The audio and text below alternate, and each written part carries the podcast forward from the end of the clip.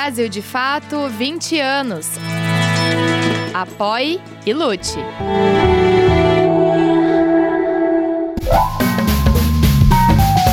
Brasil de Fato Entrevista. Olá a todas e a todos, está começando agora mais um Brasil de Fato Entrevista e hoje a nossa conversa é com o jornalista César Caleron. Tudo bom, César? Como vai? Tudo bem, querido. Prazer falar contigo de novo, José. Obrigado por me receber no programa. César Caleron é jornalista e tem especialização em relações internacionais pela FGV. Autor de diversos livros que analisam a ascensão do bolsonarismo e da extrema-direita no Brasil, Caleron lançou neste ano Esfarrapados, como o elitismo histórico-cultural moldou as desigualdades sociais no Brasil. Obrigado por ter você novamente aqui, César. Você lançou nesse ano o livro Esfarrapados, né, para tentar desvendar as raízes da elite brasileira e de como ela adentra as entranhas da sociedade. Um grande estudo sobre isso. Para nortear o livro, você utiliza um termo, elitismo histórico-cultural. Como é que esse termo surgiu na tua pesquisa e por quê? Querido, obrigado por, por me oferecer a oportunidade de falar do meu trabalho. O que eu chamo de elitismo histórico e cultural, uh, José, surge de uma dimensão bastante empírica de observação de como a sociedade brasileira e ocidental, para todos os efeitos, a meu ver, funciona. O que eu quero dizer quando eu trago a questão do, do elitismo histórico e cultural? E eu argumento isso no livro. A minha questão aqui não é fazer um debate nominalista ou cunhar um determinado tema para todos os efeitos. O que eu argumento no Esfarrapados é que um conceito, como eu sinto, ele tem valor na medida em que ele atenda duas características centrais. Primeiro, ele seja capaz de refletir a materialidade factual de como a sociedade está organizada, e segundo, ele ofereça uh, uh, uma carga reflexiva que seja capaz de, de alguma forma, uh, trazer elementos que sejam capazes de promover a reflexão, promover algum tipo de, de, de auxílio, ainda que mínimo, tá? para que essa, essa realidade seja refletida, seja repensada. Com base nisso, eu acho que o, o conceito do elitismo histórico e cultural traz essas duas propriedades. O que, que eu quero dizer quando eu falo elitismo histórico e cultural? É uma força social que organiza os arranjos da sociedade com base em categorias de distinção, de forma a criar uma espécie de gramática da desigualdade e, por fim, uma hierarquia moral que rege o funcionamento político, social e econômico da nação. É óbvio que no caso aqui a gente está falando do contexto brasileiro, mas a gente poderia utilizar essa categoria para refletir acerca de como é que se organiza a sociedade internacional, por exemplo. Essa é a definição teórica, mais acadêmica do termo, isso que eu acabei de te dar, por exemplo. Mas é muito fácil, José, perceber no cotidiano da nossa vida como que o, o, o elitismo histórico e cultural organiza os arranjos sociais brasileiros e da própria sociedade internacional. Então, existem expressões cotidianas né, que uh, conformam a maneira como o elitismo histórico e cultural atua, a principal delas segue sendo a raça. A principal categoria utilizada para fazer a, a, a segregação, para organizar essa gramática da desigualdade e para organizar essa hierarquia moral, segue sendo a raça. O racismo é, é a principal delas. Mas hoje, no, na terceira década do século XXI, a raça não é o único parâmetro utilizado. Você tem categorias fenotípicas, você tem dimensões socioeconômicas, você tem uma série de outros valores que estão atrelados com a raça, mas que transbordam a questão da raça. Porque senão eu simplesmente trabalharia com a questão do racismo e não precisaria cunhar uma outra categoria que seja capaz, a meu ver, de endereçar a complexidade do que a gente vive nesse começo do século XXI de uma forma mais adequada. Então, é isso que eu trago, é essa força social que organiza os arranjos da sociedade com base em categorias de distinção, dessa hierarquia moral que te diz, por exemplo, que uh, brancos valem mais do que negros, homens valem mais do que mulheres, héteros valem mais do que, do que a comunidade LGBTQIA, e assim sucessivamente. Isso se aplica para a comunidade internacional também. É muito fácil perceber essa hierarquia moral organizada pelo elitismo histórico-cultural quando você percebe que vidas estadunidenses valem mais do que vidas latino-americanas, do que vidas na Europa Ocidental valem mais do que na África subsaariana, do que vidas israelenses valem mais do que vidas palestinas e assim sucessivamente. Então, é um pouco claro, eu estou tentando resumir aqui 308 páginas num, em, em três minutos de conversa, mas o cerne da minha abordagem no Esfarrapados é isso que eu chamo de elitismo histórico e cultural, e como essa força social organiza os arranjos da sociedade com base em categorias de distinção, de maneira a criar essa gramática da desigualdade e essa hierarquia moral a qual me refiro. E você aponta três fatores que são determinantes ou propulsores, na verdade, desse elitismo sociocultural: o protagonismo social, o hedonismo e a recompensa, né? Queria que você falasse um pouquinho, resumidamente, sobre esses três pontos, porque eles são importantes mesmo para categorizar esse termo, né? Perfeito. É, esses três propulsores do elitismo histórico-cultural, a meu ver, eles se aplicam principalmente no Ocidente. E por que, que isso acontece, Zé? O principal argumento, cerne da minha argumentação aí, e isso vem de toda a escola na, na qual eu fui uh, criado, é que seres humanos se desenvolvem com base na cultura. E existe toda uma dimensão, por exemplo, uh, avançado pela direita liberal e pela direita neofascista, não só brasileira, mas ao redor do mundo, de que existem seres humanos que são superiores por natureza. E existem seres humanos que são inferiores por natureza, biologicamente, fisiologicamente superiores ou inferiores. Se você pegar, por exemplo, eu, eu vou fazer esse enunciado para entrar na tua provocação de forma mais objetiva. Se você pegar o trabalho do, por exemplo, do Olavo de Carvalho, que, é, que era o principal guru do bolsonarismo, é, é, o Jardim das Aflições, por exemplo, tá? Ele utiliza termos muito sofisticados em latim, como zoom politique. Ele cita filósofos gregos e pensadores iluministas com uma linguagem toda rebuscada para no fim do dia te dizer isso para no fim do dia te dizer que existem pessoas que são superiores por natureza, pessoas que são inferiores por natureza. Naturalmente, é, faz sentido que essas pessoas que são superiores moralmente, intelectualmente, governem a, a sociedade.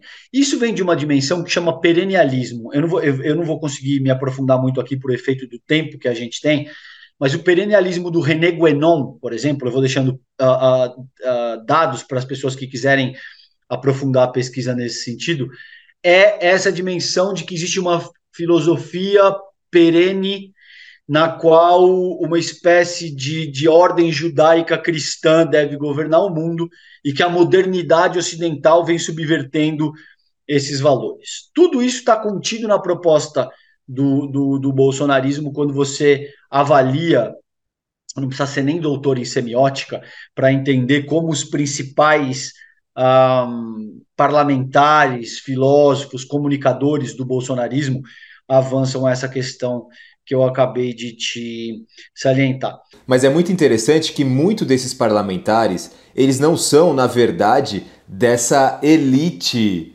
é, histórico-cultural, né? Eles são de outro, eles são às vezes muito pobres, às vezes policiais, pessoas que sofrem na carne com é, as questões é, sociais e diferenças de, do Brasil histórico, né?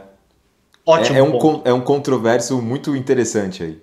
Exato. E, e veja, por que, que eu não falo das elites como grupos sociais que são capazes de dominar a sociedade de uma forma autoritária.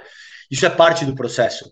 Mas veja que o, o que eu estou propondo aqui é, é o elitismo histórico e cultural como força social. E essa força social, ela vigora em absolutamente todos os estratos da sociedade.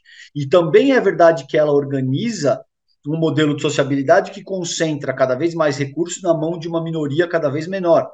E aí sim se formam as elites, e dialeticamente, uma vez constituídas, essas elites passam a exercer força no sentido de fazer a manutenção e agudizar o próprio elitismo histórico e cultural.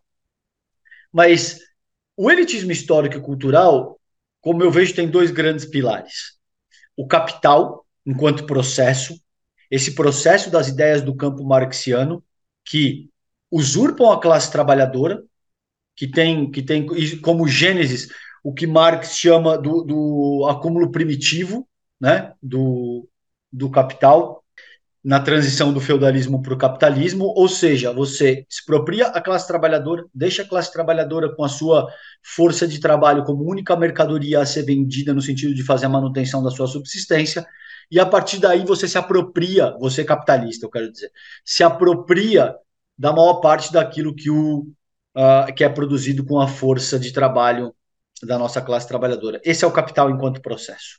É simples assim. E o outro pilar é a invasão das monarquias europeias nas Américas, que a gente convencionou chamar de, de colonização. A meu ver, é um termo demasiadamente uh, sutil que acaba por eufemizar o que de fato aconteceu, considerando que existe toda uma carga de estupro, de pilhagem, de violência absurda. Então, a invasão das monarquias europeias na, nas Américas, dizimando as comunidades ameríndias o que eu chamo de elitismo histórico e cultural tem essa força social, tem esses dois pilares: o capital enquanto processo e a invasão das monarquias europeias nas Américas. Isso institui um modelo que começa pelo liberalismo vitoriano. A partir da década de 80, o, o, o capitalismo ganha como uh, uh, eh, fachada, vamos colocar assim, como verniz, como um, posição preponderante da forma como ele se manifesta na sociedade, o neoliberalismo, a partir da década de 80, com a Thatcher, com o Reagan, com o Giscard d'Estaing, com o Kohl, com todas essas pessoas um, que passam a instituir uma espécie de governo dos homens segundo o princípio universal da concorrência e, consequentemente, da desigualdade, tá? E isso vem se agudizando ao longo dos últimos 300 anos. É esse modelo de sociabilidade que te diz que é, existe uma competição de todos contra todos, a organização humana, de forma natural, é assim, não existe forma de evitar isso e que, portanto, o capitalismo seria a única forma de organização possível da sociedade. Se você conversar com um amigo liberal teu, talvez ele não tenha essa clareza teórica que eu estou propondo, mas com, com a frequência você vai ver surgir coisas do tipo: o mundo é capitalista. Não existe, não, não, não tem como, infelizmente é assim. Você vê comparações que surgem com um, a etologia ou a entomologia, dizendo que na natureza funciona assim, é a lei do mais forte, é a lei da selva, etc. e tal. Uma vez que você tem esse modelo de sociabilidade consolidado, a meu ver, existem três propulsores que é aí que eu entro na tua provocação de uma maneira mais objetiva.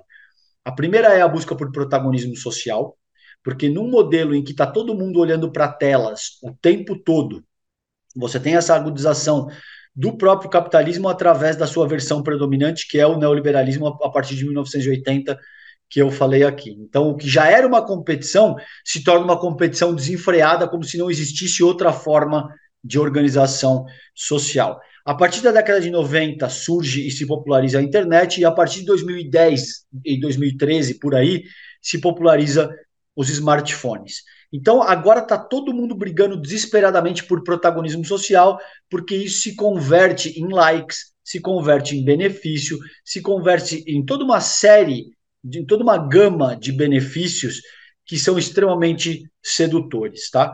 Então, protagonismo social passa a ser um dos principais propulsores de como é que a gente se organiza e do porquê que a gente faz o que a gente faz. Em segundo, eu coloco o hedonismo, porque o hedonismo é uma categoria extremamente ampla. O hedonismo significa que você organiza as suas ações com base na, na, busca pelo teu próprio prazer. E isso pode ser muito amplo. O que te dá prazer pode ser extremamente egoísta, mas também pode ser conduzir um projeto social, por exemplo.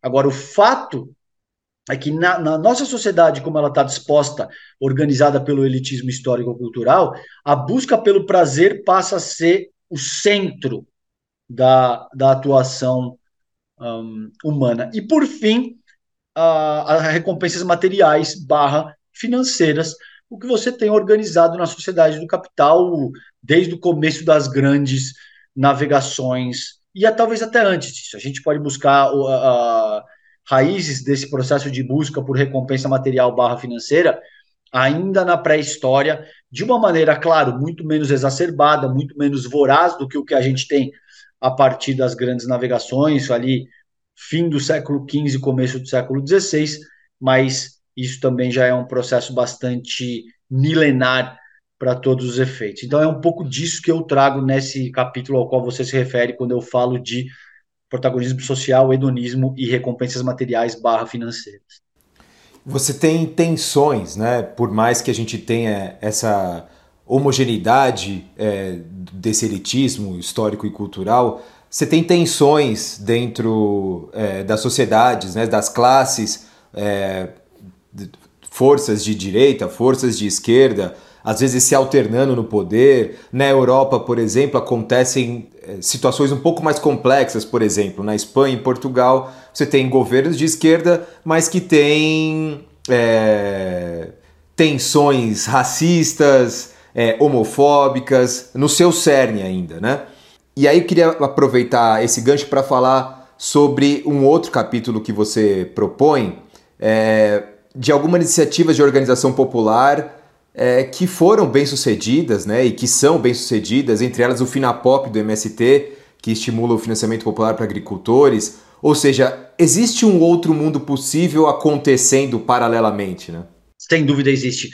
Veja, o que, a meu ver, qual é a importância de entender que o desenvolvimento humano ele não se dá uh, no, no, no âmbito biológico, a despeito do. Eu não vou nem usar biológico, fisiológico, porque biológico é algo mais amplo e que compreende essa carga cultural a qual eu me refiro. Se você acredita que o desenvolvimento humano ele está restrito à seara fisiológica, é óbvio que você não consegue é, pensar possibilidades que transcendam aquilo que já está estabelecido. Entende o que eu estou te propondo aqui? Se eu te digo, o José é, é, se forma com base naquilo que ele traz de maneira pré-formada na carga genética dele, na tua fisiologia, então não importa. Então não importa muito o tipo de, de uh, valor, o tipo de cultura que te cerque, o tipo de instrução que você recebeu dos teus pais, os tipos de ideias às quais você foi exposto através da influência dos teus amigos. Porque a, a, tua, a tua mentalidade e tudo que segue já está conformada por uma determinação fisiológica, genética e tal. Esse é um debate surrado, relativamente surrado, e a maioria das pessoas já entende que a questão não é por aí. Mas se você pegar a forma como a extrema-direita se organiza, não só no Brasil, mas ao redor do mundo, isso está pressuposto na fala dessas pessoas. Talvez elas nem entendam, teoricamente, de novo, isso que eu estou que eu propondo aqui, mas elas acreditam que existem seres humanos que são superiores ou inferiores por natureza.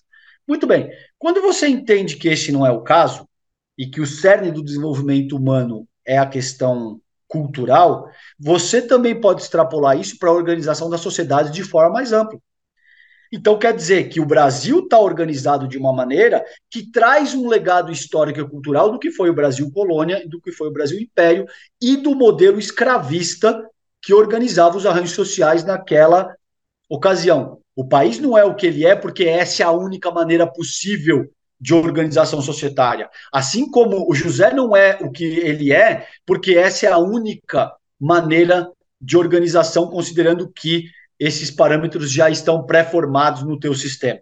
Então, uma vez que a gente entende isso, isso também é muito doloroso, porque você passa a ter que fazer uma revisão no sentido, principalmente, eu, eu, vou, eu vou falar por mim, para facilitar, tá? Eu sou homem, branco, heterossexual e, e eu tenho ascendência italiana, espanhola e libanesa. Tá? Então, uma boa parte daquilo que eu entendo que, que é um, as possibilidades que eu recebi na vida, elas não se produziram porque eu sou genial, ou porque eu sou mais esforçado, ou porque eu sou mais capaz. Elas se produziram porque eu tenho ascendência europeia, sou branco, homem e heterossexual. É muito mais difícil ter que olhar para essa revisão e dizer que, ah, quer dizer que o meu sucesso, entre aspas, não é porque eu sou brilhante, e em alguma É claro que isso é muito mais complexo do que simplesmente reduzir a questão. Mas o fator preponderante aqui do que eu estou dizendo é o aspecto cultural. Não é o meu esforço, não é o meu mérito, não é a minha capacidade, a despeito de, de, de, uh, de todos esses elementos também entrarem na equação. Mas o cerne da equação é essa disposição histórica e cultural que favorece uma minoria, invariavelmente branca, hétero, de ascendência europeia, em detrimento do restante da nossa população. Uma vez que você entende isso, isso é doloroso, mas isso também é libertador. Porque você olha para o estado de coisas que a gente tem determinado no mundo hoje e você percebe, bom, então, se isso é uma construção histórica e cultural, a gente pode organizar uma outra composição histórica e cultural que vai refletir um novo arranjo de sociedade daqui para frente. Pode, isso não é tão fácil. E não pode ser organizado em 10, 15, 20 anos, porque o atual modelo de sociabilidade que você experimenta hoje em 2023, já, uh, nesse começo de novo século, é uma construção milenar. Tá? No limite, você tem 300, 400 anos de um modelo de sociabilidade que vai ao encontro de estudo que eu coloquei anteriormente. Então, você não pode alterar isso em 10, 15, 20 anos. Agora, isso também não pode servir para te desmobilizar. Isso também não pode servir para, ah, então já que eu não posso alterar tudo através de uma única grande revolução em 10, 15 anos, eu não quero nem saber desse. Não, você vai lutar, você, enquanto comunicador, o trabalho que você faz, o trabalho que eu faço, nós somos gotinhas de água num oceano inteiro, no sentido de pavimentar um caminho para que futuras gerações sejam capazes de experimentar um modelo de sociabilidade distinto desse que a gente tem hoje. Então é isso. Basicamente, por que, que essa tua questão é muito boa e muito pertinente? porque você passa a compreender que um novo, novo mundo é possível, que não existe uma única forma de organização social que seja uh, inexorável, mas que de muitas maneiras isso é um processo longo, trabalhoso e que requer um esforço imenso no sentido de começar o que a gente é, quer ver no sentido de transformar esse modelo de sociabilidade no futuro. César, você acabou se especializando ao se debruçar de maneira intensa é, no bolsonarismo e seus maneirismos é, sobre esse, esse universo é, de extrema direita no Brasil. É, na nossa última conversa, estava lançando o livro sobre perdas e danos, negacionismo e lawfare no neofaci e, o, e neofascismo no Brasil, ainda durante o governo Bolsonaro. Né? Pouco mais de um ano depois, que, que mudou no Brasil? Que Brasil é esse? Eu acho que o bolsonarismo arrefeceu, sem dúvida, porque a derrota na, nas urnas em outubro do ano passado, há exatamente um ano agora, foi um golpe muito duro para o bolsonarismo, de muitas maneiras. Bolsonaro cometeu o maior estelionato eleitoral da história. Hoje em dia a gente sabe, ele utilizou a Caixa Econômica Federal, ele deu auxílio-benefício, todas as ordens, ele tentou utilizar a Polícia Federal e um, a, a polícia rodoviária para impedir, para dificultar o voto do povo nordestino, onde o Lula tem uma, uma adesão maciça. Então ele não esperava essa derrota. E isso, de alguma forma, debilita o próprio bolsonarismo. O que eu, o que eu diria nesse momento, um ano depois, que é diferente é isso. O bolsonarismo perde tração considerando aquilo que ele tinha nos anos anteriores e de muitas maneiras, o campo progressista ganha força com esse primeiro ano do governo Lula, que traz uma série de mudanças bastante significativas, principalmente na nossa macroeconomia e principalmente na forma como o Brasil é percebido junto à sociedade internacional, por conta desse processo de retomada que o, que o governo Lula adota nesse último ano. Agora, isso posto, isso posto, o bolsonarismo está uh, enfraquecido momentaneamente. Por quê? O bolsonarismo, duas coisas. Ele tem uma ligação muito forte com o trumpismo, e infelizmente eu vou ter que te dizer isso, isso vai ficar gravado aqui. Infelizmente existe uma chance enorme do trumpismo voltar ao poder nos Estados Unidos no ano que vem, em 2024. Tá?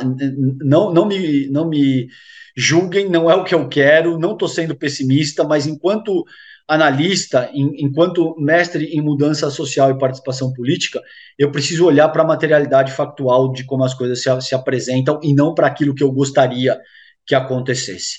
Eu acho e hoje é o cenário que está dado. Né? É, hoje, hoje, é o cenário de liderança do, do Trump mesmo. Do Trump, é. E infelizmente eu vejo o, o governo Joe Biden muito débil, muito frágil, infelizmente. E não que eu tenha qualquer tipo de apreço aos democratas e ao Joe Biden, mas eu vejo dos males o menor, principalmente considerando que o, o, a, os Bolsonaro têm uma ligação muito próxima com o, o trumpismo e isso vai dar, vai, vai, infelizmente, vai renovar as forças do bolsonarismo no Brasil, caso o Trump seja eleito novamente nos Estados Unidos, e eu acho que isso é o que, infelizmente, deve acontecer. Então, é, a gente vai ter que lidar com isso muito provavelmente a partir do ano que vem de novo, com essa, com essa retomada de força do bolsonarismo. E ainda que esse não seja o caso, é, o, o, próprio bolsonarismo ele é a, uma das expressões possíveis de como esse modelo de sociabilidade organizado pelo elitismo histórico e cultural pode se manifestar. Existem várias outras. Você tem Tarcísio, você tem a própria Michelle Bolsonaro, você tem outras figuras que são tão nefastas quanto o, o Jair Bolsonaro e que podem assumir esse papel de liderança, mas que fundamentalmente não importa o nome que a gente dê, bolsonarismo ou qualquer outro nome, as premissas elementares, os preceitos elementares que organizam essa filosofia política seguem sendo os mesmos. Então, racismo, misoginia, homofobia, armamentismo, o dogma religioso no cerne da organização da vida sociopolítica do país. Isso não vai mudar, Zé. Infelizmente, cara. Infelizmente, o que se produziu nesse começo do século XXI, a meu ver, tomara, gente, que eu esteja novamente errado aqui, mas tende a caracterizar uma tensão dinâmica de como não só a nossa política doméstica vai se organizar, mas a política no nível global, em ampla medida, exceto alguns países, por exemplo, que atuam de uma maneira bastante diferente. China, por exemplo, que tem uma tradição confucionista, milenar, na qual se organizam outros tipos de, de valores e ideias. A gente pode criticar, a gente pode não gostar, a questão aqui não é essa. A, a leitura, a análise, ela não é tão maniqueísta, no sentido de dizer bom ou ruim, feio ou bonito, certo ou errado. A ideia é, é explorar a integralidade do que cada nação faz, mas,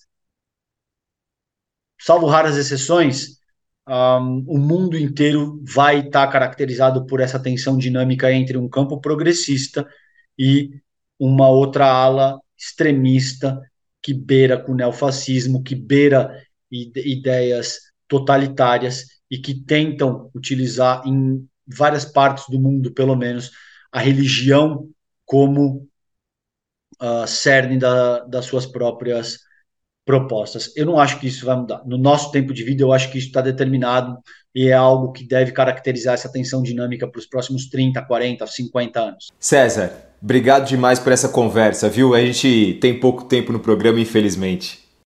Valeu, querido. Eu que te agradeço demais. É sempre um prazer falar contigo. Sempre que você uh, uh, quiser fazer esse debate, eu estou às ordens, tá bom? Obrigadão, gente. Obrigado mesmo. E a você que nos acompanhou até aqui também, meu muito obrigado. Na próxima semana voltamos com mais uma entrevista. Tchau, tchau. Você pode conferir mais conversas como essa no YouTube, Spotify, Deezer e outras plataformas do Brasil de Fato. Direção e entrevista José Eduardo Bernardes. Coordenação de audiovisual Monize Ravena. Direção executiva Nina Fidelis.